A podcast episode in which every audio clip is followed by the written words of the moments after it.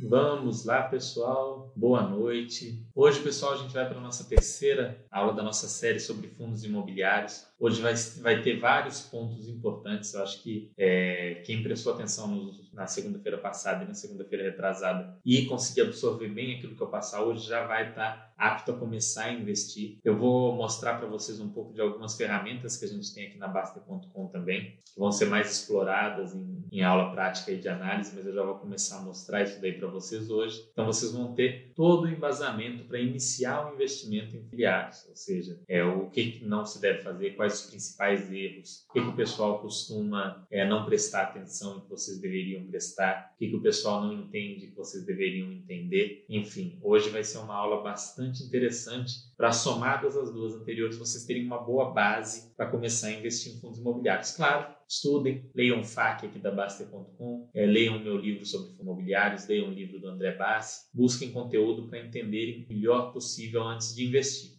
Fundos imobiliários, aula 3 aí, vamos falar de indicadores, erros e riscos. Para quem não viu, nas duas segundas-feiras anteriores, a gente começou a falar de fundo imobiliário do básico, do beabá, até chegar nesse ponto agora. Vamos lá, indicadores. O que são indicadores, pessoal? Você investe em ações, em fundos imobiliários, em qualquer coisa. Existem alguns parâmetros que são padronizados, que são usados de maneira geral pelo mercado. Esses parâmetros são chamados de indicadores, tá? Até para investimentos em imóveis, a gente vai ver que alguns indicadores aqui são do mercado imobiliário. Existem indicadores que ajudam o investidor a entender a situação do investimento. No caso específico, a situação dos fundos de investimento imobiliário. Então, o primeiro desses indicadores para fundos imobiliários, e um dos mais importantes, é a chamada vacância ou taxa de ocupação. O que é a vacância? É quanto do fundo está vago. Por exemplo, eu tenho duas casas. Aluguei uma casa e a outra casa está vazia. Duas casas iguais, inclusive até geminadas. geminadas. São duas casas idênticas. Você alugou uma e a outra está vazia. Então a sua vacância é de 50%. E no caso, como eram duas casas, a ocupação também é 50%, ou seja, metade está ocupada e metade está vaga. Agora vamos colocar que eu tenha 10 casas. Tem 10 casinhas iguaizinhas, né? Igual aquelas vilazinhas que tem as casas idênticas, uma do lado da outra. Eu tenho 10 casas, 9 casas estão ocupadas, tem inquilino, e uma casa está vazia. Nesse caso, eu tenho uma vacância de 10%. Apenas uma casa vazia, 10% das casas está vazia. E uma ocupação de 90%, ou seja, 9 das 10 casas está ocupada. Essa é a lógica de vacância e ocupação. Só que aí vocês vão encontrar nos relatórios, e pode deixar vocês confusos, os termos vacância física e vacância financeira. Por que, que existem esses dois? Basicamente, a vacância física ela trata da área do fundo, metros quadrados, enfim. Quanto da área do fundo está vago, né? vacância física. Já a financeira fala do potencial de renda do fundo, ou seja, o fundo poderia pagar, né, vamos colocar é, um real por cota, mas ele está pagando 80 centavos. Ele tem uma vacância financeira de 20 centavos, ainda que a vacância física seja maior ou menor do que isso. E por que, que essas vacâncias se descasam normalmente? Bom, tem vários motivos para isso. Vou tentar trazer aqui para vocês os principais, tá? Provavelmente vai ter algum que eu não vou pensar, mas vamos lá. Primeiro, quando eu tenho dois imóveis, um está vago e o outro está ocupado, Aquele que está vago não só deixa de receber a receita de aluguel, naturalmente, está vago, ninguém está pagando aluguel, não vou receber. Como também ele gera uma despesa, ele vai te gerar é, uma despesa com condomínio, uma despesa com, com manutenção para manter ele bem para conseguir alugar, uma despesa com um eventual é, imposto e tudo mais, que o inquilino estando ali, ele pagaria o IPTU, ele pagaria é, o condomínio, ele pagaria as contas de água, luz, etc. Então,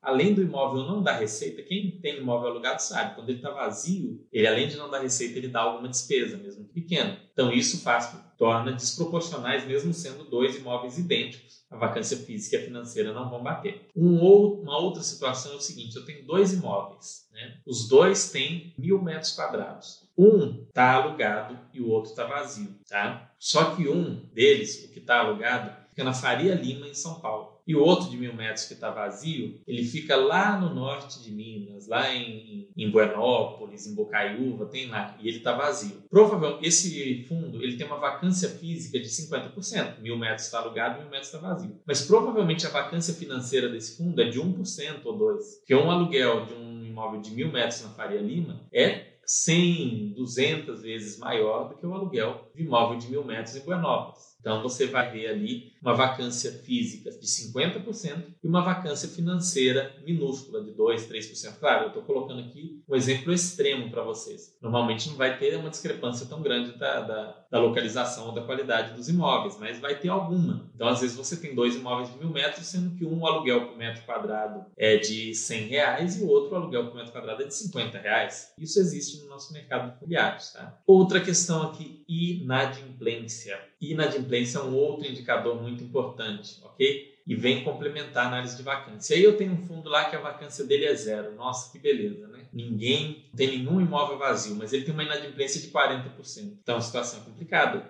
Provavelmente eu tenho um ou mais inquilinos ali muito ruins, muito complicados, que não estão pagando, tá? A inadimplência a gente viu uma, um aumento dela atualmente com a pandemia, com essa crise toda. Então tem esse lado da inadimplência. É diferente da vacância. Podem todos os imóveis estar ocupados, mas o inquilino não está pagando em dia, não está pagando direitinho. O melhor exemplo da inadimplência é o senhor Madruga do Chaves. Né? O senhor Madruga, ele tem ali, ele ocupa o imóvel, mas ele não paga o aluguel. Né? Poderia dizer que o senhor Barriga está ali sem vacância, mas com uma alta inadimplência. Então, a inadimplência é um outro problema que os gestores costumam informar no relatório gerencial e eles põem normalmente a inadimplência líquida. O que é a inadimplência líquida? Eu tinha três meses atrasado de aluguel para receber. Aí eu recebi dois. Só que eu recebi dois, mas atrasou mais um. Então, ó, atrasou um e recebi dois. Então, a inadimplência líquida naquele mês vai ser negativa. Eu estou com uma inadimplência de menos X%. Como é que a inadimplência pode estar negativa? É porque eu recebi atrasados. Tá? Ainda que alguém atrasou, mas o que eu recebi de atrasados fez com que o total que eu recebi de aluguel nesse mês é mais do que o do meu 5% ocupado. Entenderam? Vamos tentar exemplificar de maneira mais detalhada. Eu tenho cinco casas, uma delas, é, as cinco deixaram de pagar aluguel no mês passado. Tá? Então eu tive uma inadimplência de 100% no mês passado. Aí nesse mês, é, as cinco pagaram em dia e duas pagaram o atrasado do mês anterior. Então, estou com uma inadimplência de menos 40%. Eu recebi os 100% desse mês e ainda tem 40% que estava atrasado e que eu recebi. Entendeu? Esse é o ponto. Duration. Duration é um número, é um termo cada vez menos usado, porque os gestores eles vêm tentando, de maneira inteligente, de maneira é, muito legal, se aproximar do investidor, da pessoa física, daquela pessoa não formada em finanças, né, para explicar ela o que que, como funciona o fundo, quais são os dados do relatório. Hoje é muito utilizado o termo prazo médio. Esse é um termo que vocês vão encontrar nos fundos de papel, nos fundos de CRI principalmente. E o que, que é isso? Isso é uma média ponderada entre o vencimento daqueles muitos CRIs e o valor de cada um. Então, por exemplo, eu tenho, dois, eu tenho dois fundos. Um vence daqui um ano e ele corresponde a 10% do, do fundo. O outro vence daqui 10 anos e ele é 90%. Então, eu tenho que fazer o, a média ponderada para saber qual que é, é, o meu prazo médio de locação. Eu vou fazer lá é, 10 vezes 9, 90, mais como é que é? 10 vezes 9, 90%. 90% dos aluguéis vencem daqui a 10 anos e 10% vence daqui um ano. Então, esses 90% tem, tem peso 9. Então, a gente vai pegar 10 vezes 9, 90, mais 1 vezes 10, 10, 100. Divide isso tudo pelo, pela quantidade total. E aí você vai ter o prazo médio. Tá? É, colocando Vou colocar em números isso para vocês, porque eu acho que vai ser melhor aqui para vocês entenderem. Tá? Fica muito teórico. Deixa eu compartilhar aqui uma tela de Excel com vocês, só para vocês entenderem. Então, aqui, ó, você tem dois contratos. Contrato 1. Um, deixa eu ver se vocês estão conseguindo visualizar. Então, vou aumentar aqui o tamanho, né, para ficar melhor. Você tem aqui contrato com CRI 1 e o CRI 2. O valor dele, o CRI 1 é mil reais.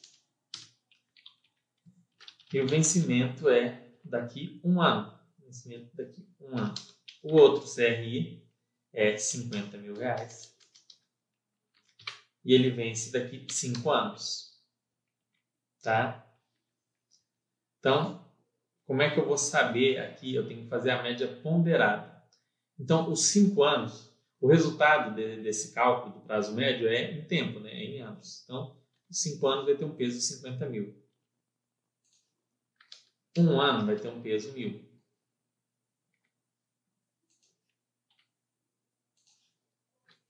Esse resultado você soma aqui e divide por 51 mil. Aqui você teria um prazo médio de 4,92 anos. Entendeu?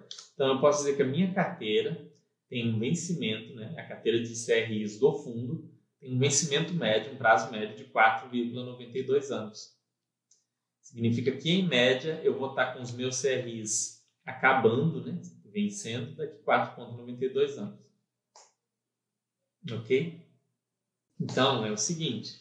Eu, e o que, que é, é bom ou ruim no duration? Aí você vai avaliar a carteira dele é uma carteira pré-fixada e você está num momento de juros baixos, é uma carteira pré-fixada longa, então isso talvez não seja muito interessante. Ou então você está num momento é, de índice de inflação baixo e ele tem uma, uma carteira indexada na, na inflação que está com perspectiva de alta e essa e essa carteira é curta, era melhor que essa carteira fosse longa, porque aí ela iria absorver isso daí. Então, não é necessariamente bom ou ruim é, ter um duration grande ou pequeno, vai depender muito da situação. Se a disposição da carteira for muito interessante, é interessante que essa carteira dure mais. Do mesmo modo, se essa carteira tá, tiver num ponto que faria mais sentido uma renovação, seria interessante ela durar menos. Mas aí vai a proatividade do gestor também de fazer as reciclagens do fundo. Não é um ponto muito. Na hora que a gente falar de, de análise de fundo de papel, a gente vai se aprofundar um pouco mais, mas não é um ponto muito sensível para você tomar decisão de investimento isso daqui, ok? O Vault é a mesma lógica, só que em contratos de aluguel. Né? É a mesma lógica. Vale aquela mesma planilha. Você vai multiplicar ali o valor do, do, da receita de aluguel de um, valor da receita de aluguel de outro pelo prazo de duração, dividir pelo total da receita para você ter essa esse, esse,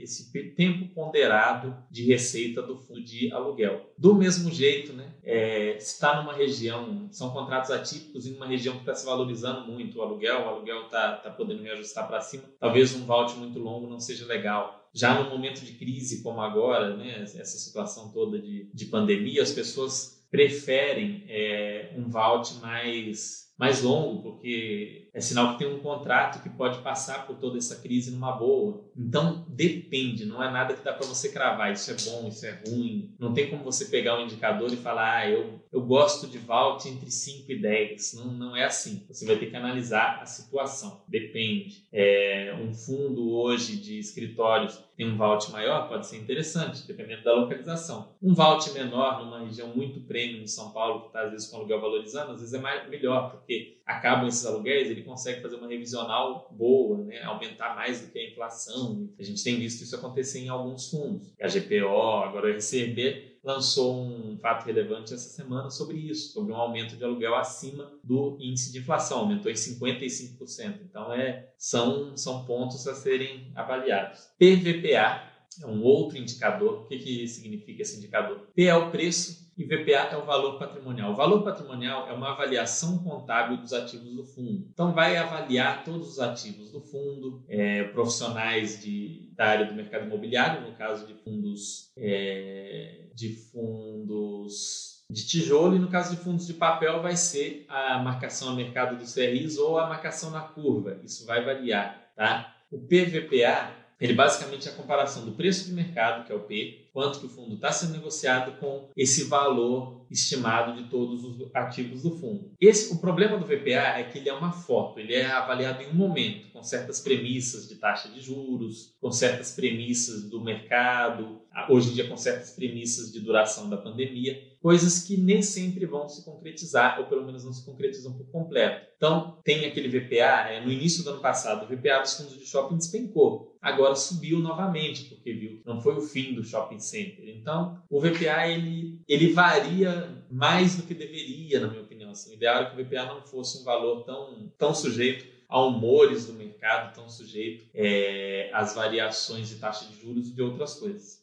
mas ele tem essa variação. Você pode usar o PVPA na medida de encontrar discrepâncias. Então, um preço muito acima do valor patrimonial pode denotar um fundo com algum tipo de problema ali, ou um fundo muito bom e que tem já a perspectiva do valor patrimonial ser reavaliado para cima. Tem que ler os relatórios, estudar para entender. Já um fundo com um PVP muito abaixo do valor patrimonial provavelmente está sofrendo com algum problema seríssimo de vacância ou algum problema de gestão, algum, alguma ação judicial, o gestor está com algum problema. Então também é algo para você ter cuidado. Ele serve mais como um alerta para você ver o que está acontecendo quando ele está fora dos parâmetros normal. Agora, um PVPA entre 0,9 e 1,1, na minha opinião, não merece muita atenção. Ou seja, não dá para você concluir que, vai, que o fundo está bem, que tem um problema, qualquer coisa. E você vai pegar e vai avaliar ele. Tá? Lembrando que você nunca deve comparar um PVPA de um fundo de papel com um fundo de logística, com um fundo de shopping, são coisas totalmente distintas, tá? Vai ter um, um normal para shoppings, um momento de pujança, um normal para logística, um normal para escritórios e aquilo que fugir muito desse normal é que a gente tem que dar uma olhadinha. Mas normalmente 0,9 a 1,1 é algo que não denota nada. Né? Não dá para a gente dizer que precisa ser mais estudado ou não. Dividend yield, também conhecido como cemitério de malandros. Né? Esse é o indicador que a maioria olha para começar a investir a comprar. Escolhe por esse indicador. Eu vou falar mais dele na parte de erros, mas resumindo eles, é o rendimento que o fundo paga dividido pelo valor da cota. Tá? Esse é, indicador ele tende a ficar melhor quando o fundo está apresentando algum problema, de modo que o preço dele caia, ou quando o fundo está pagando algum dividendo extraordinário, aconteceu alguma coisa diferente, vendeu um imóvel e aí amortizou,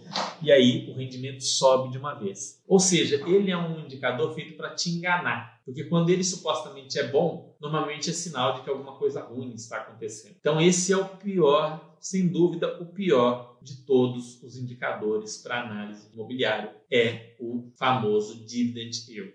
Eu, hoje em dia, atual, quando eu comecei, eu cometi erros ligados a esse, esse indicador, a gente vai falar disso, mas hoje eu nem olho esse indicador mais para escolher fundo imobiliário. Não é o indicador que entra na minha análise. Ele não entra, nem para fins de desempate, não entra. Não olho.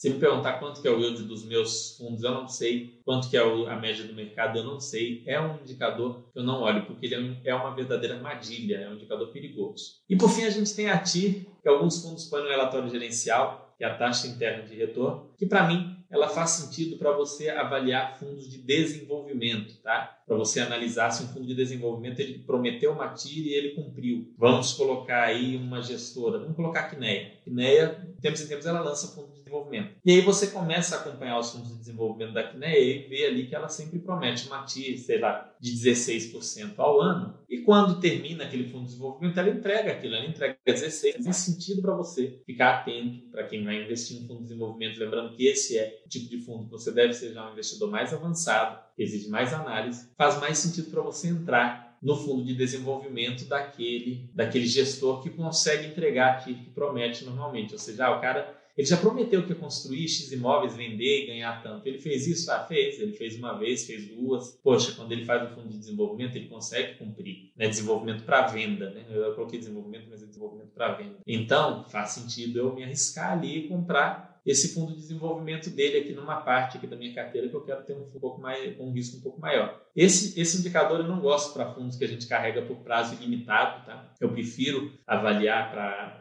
fundos que a gente põe no nosso patrimônio para ficar com eles indefinidamente, eu prefiro avaliar vacância, ocupação, número de imóveis, localização de imóveis, né, que não são indicadores, mas são é, pontos a serem avaliados. A inadimplência, sem dúvida, né, principalmente a histórica. É, o VALT, né, em alguns casos a gente pode olhar, mas como eu disse, você tem que olhar com atenção, porque ele não necessariamente é bom ou ruim. Um, um fundo de um segmento, um fundo de shopping, Fundo de shopping não, porque fundo de shopping é muitos contratos, então eles nem costumam divulgar isso daí. Mas pode ter um fundo de logística que está numa determinada região e aquela região está num momento muito pujante, muito bom, e aí um vault pequeno nele é ótimo. Aí já tem uma outra que está numa região que está passando por uma crise. Nela, um vault longo seria muito mais legal. Então não dá para você pegar e cravar assim, ó, é bom 5 anos, é bom 10 anos, não existe. Vamos lá passando um pouco dos indicadores, vamos entrar nos erros, já começando pelo indicador aqui, pelo yield, que é a compra pelo retorno em dividendos. Você comprar aquilo que tem o maior dividend yield. Em 2019 e 2020 eu vi muita gente, mas muita gente comprando um fundo que estava com yield acima de 1, 1,5%, chegou a passar de 1,5%, que é o XP Macaé. Não estou dizendo que o fundo é bom ou ruim, mas a pessoa comprou com a lógica de que iria receber 1,5% ao mês, 1% ao mês do, do fundo na, na forma de dividendos. Porém, a Petrobras já havia anunciado que devolveria o imóvel e o fundo ficaria totalmente vago, já era algo sabido. Mas o indivíduo que pegou e olhou lá o yield, só olhou o yield mais nada, eu não achei a, a, fonte de ouro, né? Vou pegar o meu dinheiro ó, e, e vou comprar isso daqui. Vou, vou, vender meu imóvel e colocar nisso daqui. Vou pegar. Tem muita gente que eu vi que analisou só pelo yield, não fez nada além de olhar isso. E aí se lascou. Não saber qual é a estratégia, o objetivo do fundo, não saber no que, que o fundo investe. Ah, não sei se esse fundo investe em CRI, não sei se esse fundo investe em imóveis, não sei se esse fundo investe em galpões não sei se os galpões são logísticos industriais, não sei se ele investe em lajes corporativas, não sei se ele investe em shoppings, não sei nada. Outro dia, uma pessoa veio me perguntar sobre as vagas de garagem do fundo Iridium. Para vocês que têm mais tempo de investimento, que conhecem da, dos, dos, fundos imobiliários que a gente tem à disposição, sabe que o Iridium é um fundo de CRI. Então ele não tem vagas de garagem. Não, não tem nenhum problema com as vagas de garagem do Iridium, né? Porque ele não tem nenhuma vaga de garagem. Ele é um fundo de CRI. Ele não tem um problema de não ter garagem, ou de ter garagem, ou de não ter movimento no estacionamento. Não existe isso. É um fundo de papéis, recebíveis. Então, veja, faltou saber qual é a estratégia e o objetivo do fundo. Por quê? Porque não leu relatórios gerenciais antes de comprar e não leu o regulamento do fundo também. Então, não fazia ideia de no que, que o fundo investia. Comprou pelo quê? Pelo yield. Porque viu um yield alto no fundo, comprou, depois foi verificar as vagas de garagem no papel. Acontece. Mais do que vocês imaginam, muito mais do que eu gostaria ou do que outras pessoas aí no mercado tentam ensinar alguma coisa gostaríamos. Vender porque o rendimento caiu ou comprar porque ele subiu. Entra também aqui na lógica do yield. Ah, Fernando, caiu a renda, eu pagava um real passado, agora está pagando 80 centavos, olha que porcaria. Mas aí você não, não reparou que o fundo está pagando menos porque está fazendo uma obra ou que ele teve que dar desconto para algum bom inquilino, porque a gente vem passando por uma crise muito séria, ou enfim, mil outros motivos que podem levar a ter caído o rendimento, não significa que o fundo não presta. Às vezes, cair o rendimento foi uma escolha muito inteligente. Eu gosto de usar, nesse caso, o meu próprio exemplo do último imóvel onde eu morei. Eu morava lá num imóvel aqui perto e eu queria. É... Eu lembro, não sei se vocês, quem acompanha o site há mais tempo, lembra que ficava uma rede atrás de mim, era no outro imóvel. Eu queria permanecer morando lá. Acabou o contrato de locação, os proprietários falaram: olha, nós vamos subir esse aluguel acima né, do, do IGPM, do, do, do, do IPCA e tudo. E eu pesquisei e falei: não, o preço aqui já está acima do mercado, eu não vou, é, eu não vou aceitar nem o reajuste de acordo com o IGPM, muito menos acima do IGPM. E aí tem lá, não, porque a gente precisa do dinheiro, a gente não pode abrir mão do reajuste, não tem a menor chance de abrir mão desse reajuste. Falei, tá bom, então eu vou embora. Aí comecei a olhar o outro imóvel, foi esse aqui, olhei com um amigo meu esse imóvel. Quando eu fechei, ele fala: Não, a gente deixa você ficar então, já que você né, é, quer, quer manter, como você paga direitinho. Tava lá anos, nunca tinha atrasado um aluguel sequer, nenhum aluguel. Não quiseram negociar. Aí eu já tinha fechado o negócio aqui, fui embora. Eu passo lá em frente com alguma frequência. Até hoje o imóvel está fechado. Faz dois anos que eu saí de lá. Está fazendo dois anos nesse mês. Até hoje o imóvel está fechado com placa de alugas. Né? É, só o que eles perderam pagando condomínio e deixando de ganhar aluguel nesse tempo, eles não vão recuperar em menos de 10, 15, 20 anos. Então, assim, vê como que uma, uma escolha muito errada pode te prejudicar. Né? Então, você viu o seu fundo lá, o rendimento caiu, mas às vezes o rendimento caiu porque o gestor foi inteligente de cativar aquele bom inquilino para que ele fique ali reduzindo o aluguel e poder te render, te trazer rendimentos aí por muito mais anos. Quem conhece do mercado imobiliário de perto sabe que isso faz sentido. Outro erro muito comum dos investidores ter poucos fundos. O cara faz um combo de erros. O que, que ele faz? Ele pega o fundo que tem o maior yield, ele não sabe qual a estratégia do fundo, e aí ele nem diversifica, ele só compra aquele fundo, está pagando 1,5% e tudo. E aí o inquilino vai embora, ele fica com um fundo só com rendimento zero, a cota do fundo despenca, porque muita gente estava fazendo essa besteira, então a cota despenca, cai 30%, 40%, e ele fica lá esperando o empate. Isso é muito comum, infelizmente. É muito comum, tá? É um erro que a gente vê muito. Ter apenas FIIs de um único segmento. Esse é um outro erro é, crasso aí, né? É um outro erro terrível. A pessoa olha um segmento, ah, a logística está bombando, igual agora a logística está tá, tá super bem, né? Logística está bombando, então vou comprar, vou ter só fundo de logística, porque logística é o que bomba, porque tem pandemia, logística não fecha, shopping fechou, blá, blá, blá, blá, blá, blá, blá, compra só logística. Há dois anos atrás era muito, mas muito comum, a pessoa fala, só vou ter fundo de shopping, porque shopping é maravilhoso, são centenas de inquilinos, Shopping funciona o tempo todo, shopping tem cinema, as pessoas vão no shopping para se divertir, vão no shopping para comer. Não tem por que ter outro segmento, vou ter só shopping. E aí veio a pandemia e falou: Ó, você tem só shopping, meu filho? tá bem, a sua renda foi a zero ou foi a muito pouco. É azar o seu. Então, assim, ter apenas FIIs de um único segmento é um risco desnecessário que não te paga, não te traz um retorno compatível com o risco que você corre tendo um único segmento, ok? Então, evitem é, concentrar demais, ter pouquíssimos fundos com um segmento ou pouco segmento. Tenham três, quatro segmentos, pelo menos 8, 10, 15 fundos, né? É, são, são números que fazem sentido. Agora, ter, vou ter três fundos de um segmento, aí você está numa situação de diversificação muito ruim.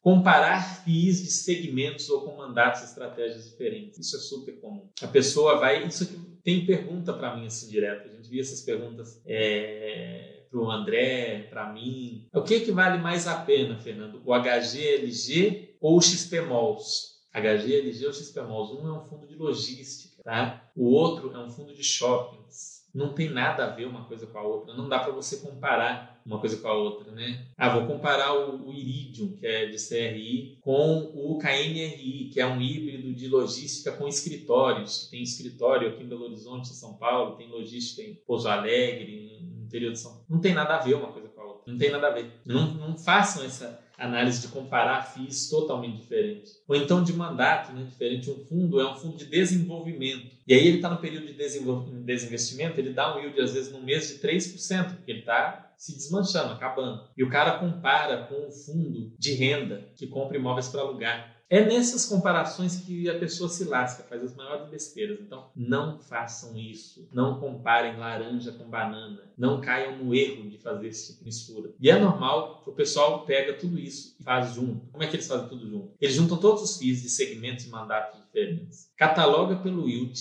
sem saber estratégia nenhum, não lê nenhum relatório gerencial, né? pega aquele com maior yield, não lê nenhum relatório gerencial, compra, não diversifica, compra só um ou dois com, dos, com maior yield, e depois, na hora que o rendimento cai, porque tinha algum problema, enfim, porque alguma coisa aconteceu, vende com uma perda de 30%, 40%. Fazer isso daqui é a única forma de você realmente perder muito dinheiro com fundos imobiliários, é cometer esses erros. Como eu disse, o pior é que é muito raro alguém cometer um, normalmente a pessoa comete vários. O que, que eu já cometi de erro com fundo imobiliário? Quando, logo que eu comecei, eu errei em comprar fiz pelo yield, comprei um ou dois pelo yield. Isso foi um erro muito grande. E além disso, no mesmo erro, eu não verifiquei é, a existência de RMG, renda mínima garantida. Foi algo que eu não coloquei aqui. Quando o fundo tem uma renda mínima garantida, significa que ele vai te pagar um valor independente dele receber aluguéis ou não naquele valor. Então, quando o fundo tem RMG, você não deve olhar a RMG, você deve olhar a renda real do fundo, a renda que ele distribui, independentemente da RMG. E eu não fiz isso, eu era inexperiente,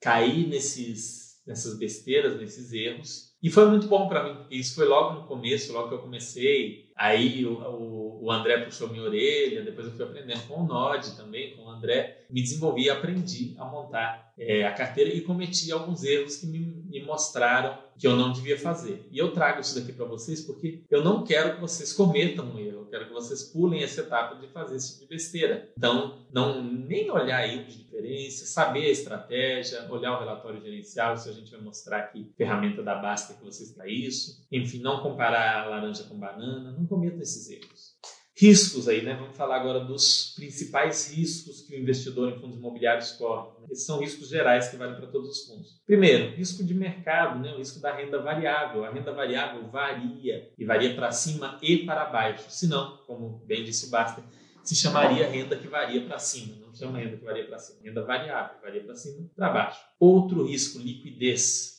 facilidade de comprar e vender o fundo. Fundos com baixa liquidez, você pode precisar do dinheiro e não ter para quem vender, tá? Como é que eu vou mitigar o risco de liquidez? Dê preferência a comprar fundos que estão no IFIX. Você priorizar os fundos do IFIX, todos têm uma liquidez mais do que suficiente para o pequeno investidor, para alguém que não investe na casa dos milhões mensais, ok? Crédito. Qual que é o risco de crédito? São dois. Primeiro, no caso de um CRI, o devedor não pagar a dívida, ou seja, o CRI tomar um calote. E no caso do FII de é, tijolo, do FII de imóveis, o inquilino não pagar o aluguel. O inquilino passar por uma situação difícil e não pagar o aluguel. Às vezes até falir ou ir embora sem pagar. Esse é um risco também que acontece nos fundos imobiliários. Outro risco, risco legal de, regula de regulação. Podem ser editadas novas leis, pode ser, passar a ser tributado o rendimento da pessoa física, é, pode surgir uma legislação que cause algum mal ao fundo imobiliário assim como pode acontecer com ações ou com renda fixa, mas esse é um risco que existe. Né? É, todos os setores da economia correm esse risco, especialmente no Brasil. O pessoal fala que o Brasil é um país onde as regras mudam demais, muito rápido, a legislação muda demais e, e não é uma legislação simples de entender. Infelizmente, isso não é mimimi, é, é uma realidade.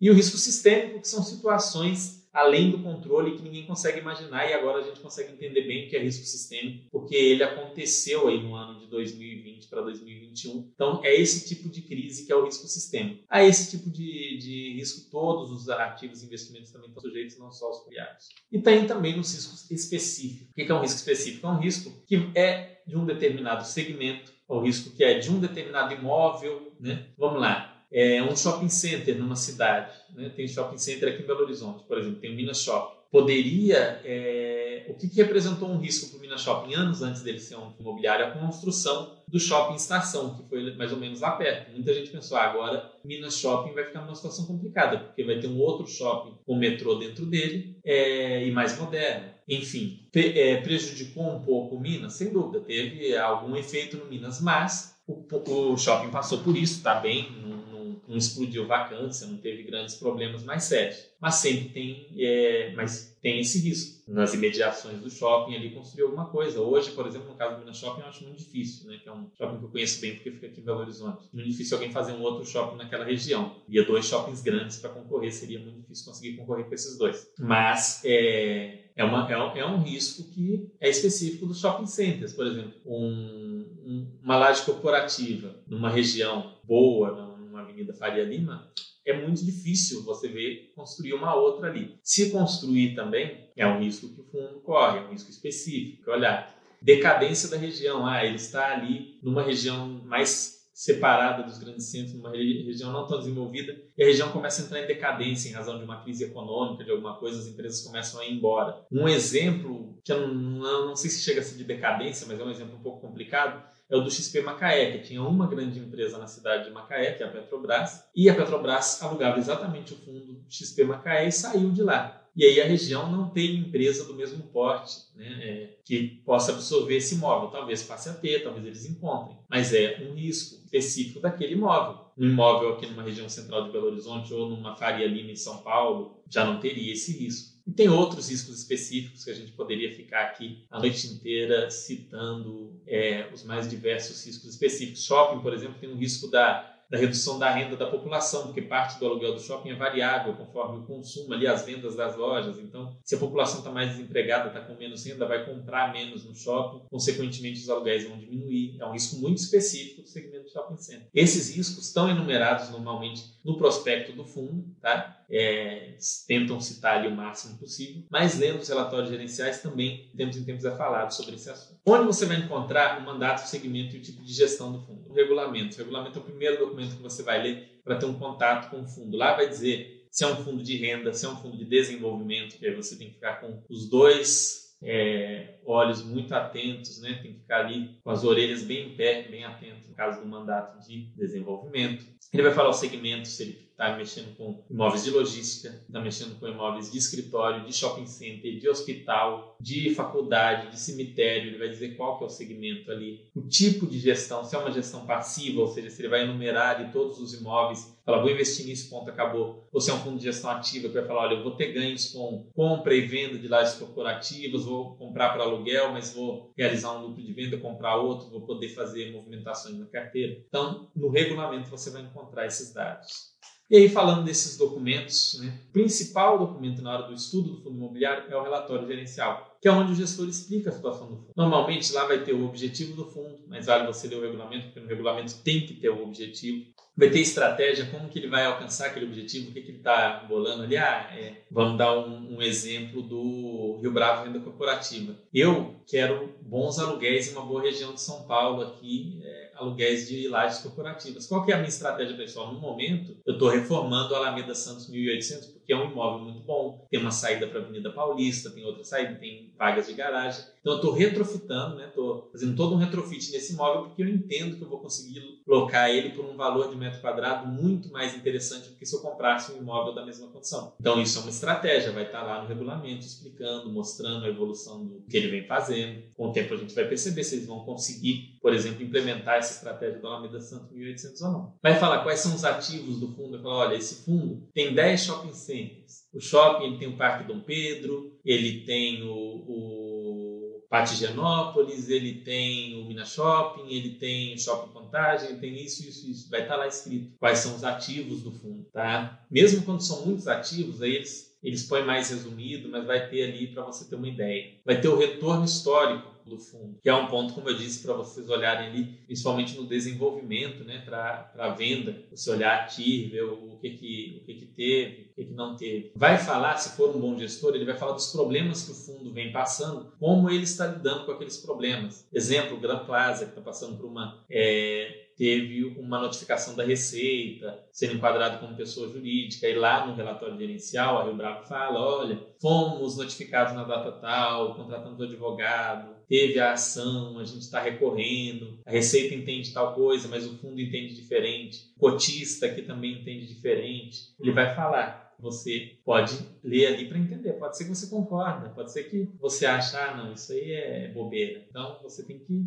analisar mas para ter uma opinião você tem que ler. Quanto mais completo e transparente, melhor. Leia de 6 a 12 ao menos. Leia pelo menos 6 a 12, entendeu? Não lê um. Ah, vou ler o último relatório gerencial, Fernando. Gostei, vou comprar o fundo. Você não tem uma base boa com a leitura de um apenas. O, a Rio Bravo ela deixa um disclaimer no final muito legal falando isso. Olha, antes de tomar uma decisão de, de investimento, leia pelo menos seis relatórios gerenciais. Não leia, não leia um só, não tá? Leia, leia vários aí. Toma decisão de investimento só com base em um relatório gerencial. Como eu disse, muita gente toma decisão de investimento sem ler nenhum. É relativamente. Se achar necessário, ainda entre em contato com o gestor se restarem dúvidas. Os gestores de fundo imobiliário eles têm um contato muito próximo com o cotista. A maioria vai responder vocês com no máximo dois ou três dias. Então, estou em dúvida numa coisa aqui que é um ponto que eu acho muito importante. Manda para o gestor e põe aqui na basta para a gente saber. Põe no mural do fundo. Estude antes de comprar. Adote premissas, veja o que, que te atrai no fundo, leia os relatórios gerenciais, tire as suas dúvidas ali com o gestor, conversa com o gestor, liga para ele, é, bate um papo, manda um e-mail, tira as dúvidas,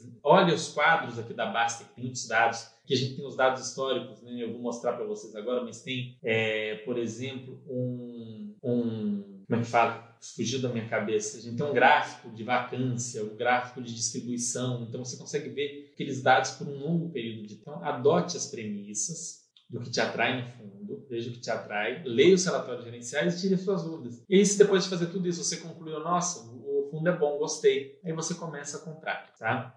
Como começar? Bom, primeiro, você não deve ter dívidas, né? Vai começar a comprar fundos imobiliários endividados, quita suas dívidas, tenha reserva de emergência. Sem reserva de emergência também não é uma boa começar a comprar fundos imobiliários. Tem que ter conta em uma corretora de valores. Todos os grandes bancos têm uma corretora ligada a eles. Eu, eu hoje uso corretora de banco, é, acho mais prático. Você pode usar que você achar mais interessante. Não olhe só custo, olhe a praticidade, olhe a segurança, olhe nesse como que, o, que a corretora funciona estudar os fundos, fundos multi-multi, mais de cinco imóveis e mais de cinco inquilinos para vocês começarem, tá? Fundos com liquidez, ou seja, aqueles que estão dentro do IFIX, servem para o pequeno investidor. Leia 12 últimos relatórios gerenciais e o mural da Basta. Comece pequeno, compre uma cota, duas, não precisa chegar ali e colocar 100 mil reais, 50. Vai começar comprando 5 cotas, 10, não precisa comprar muita coisa. Comprando a primeira cota, com 100 reais você já vai ter participação em 5 ou mais imóveis, com dezenas de locatários. Bolsa de valores é um ambiente de negociação. Tá? Vocês têm que entender que o preço vai variar conforme a oferta ou demanda.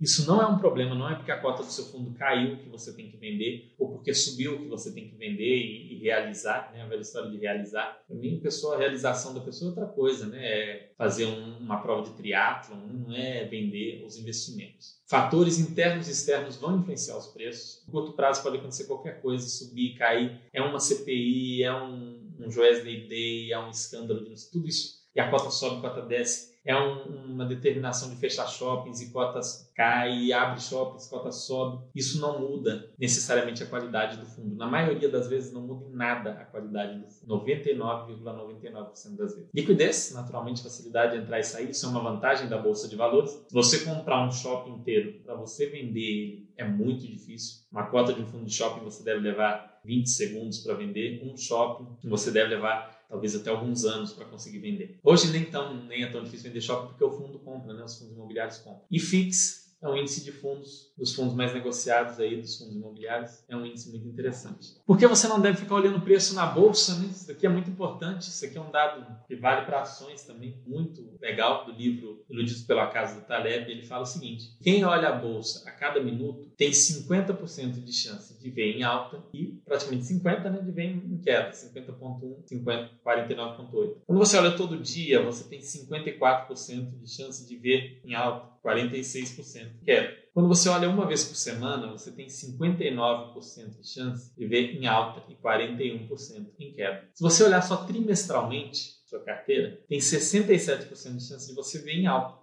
33% em queda. Se olhar uma vez por ano, já vai virar 93% em alta e 7% em queda. E tem um outro que fala se olhar cada 10 anos, que aí vira 98%, 97% em alta. Então, assim, não fica olhando, não fica nessa de, ah, nossa, comprei a cota do fundo ontem de shopping, deixa eu ver como é que tá hoje. Não, não faz isso. Não faz isso, né? Segue o conselho do Peter Lynch, né? Olha quando for trocar óleo do carro. Eu não olho cotação, eu olho a cotação especificamente do ativo que eu vou comprar, que o Bastecista indicou, eu olho naquele mês. E tem que olhar, tem que comprar, né?